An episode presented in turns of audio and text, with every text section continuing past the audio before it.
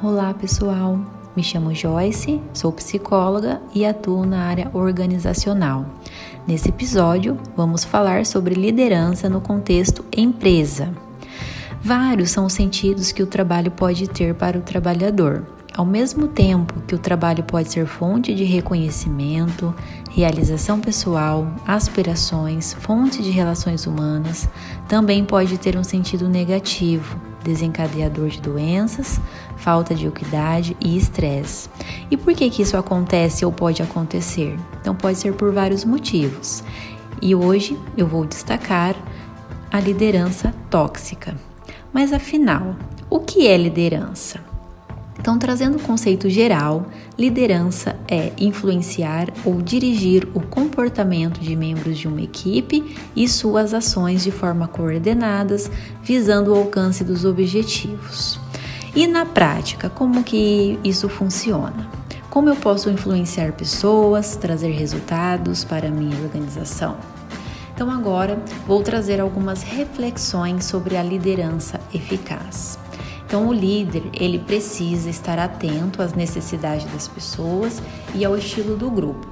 Quando eu conheço a minha equipe, eu consigo identificar vieses na minha gestão e também no meu clima organizacional.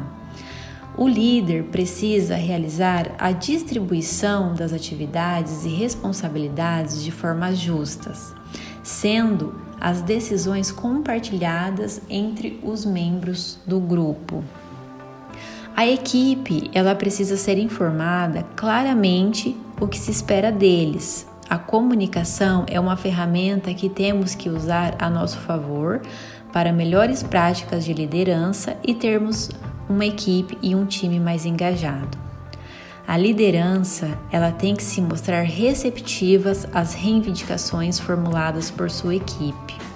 E atritos mais sérios entre membros de equipe ou líderes e membros são enfrentados abertamente por essa gestão. O líder permite que sua equipe inove no trabalho, busque alternativas para resolver os problemas ou determinar a eles próprios como realizarão, uma vez que apresentem os resultados desejados dentro das normas e procedimentos vigentes. Líder eficaz, ele cria condições que favorecem o sucesso das pessoas e promove a sua autonomia. Em resumo, o estilo de liderança e a orientação adotada têm de estar adaptadas a cada sujeito ou a equipe e a tarefa em si, porque dependendo das tarefas a serem realizadas, o mesmo indivíduo pode ter mais eficácia com estilo de lideranças diferentes. Nessa arte, o líder tem que aplicar a sua experiência, o seu bom senso para decidir quando, como e com quem deve usar cada um dos estilos. Ser líder é correr risco, é incentivar a equipe a sair da zona de conforto. Ser líder não é uma tarefa fácil, é preciso persistir. Seja sempre um líder inspirador. Então hoje eu deixo essa reflexão para você que me ouve.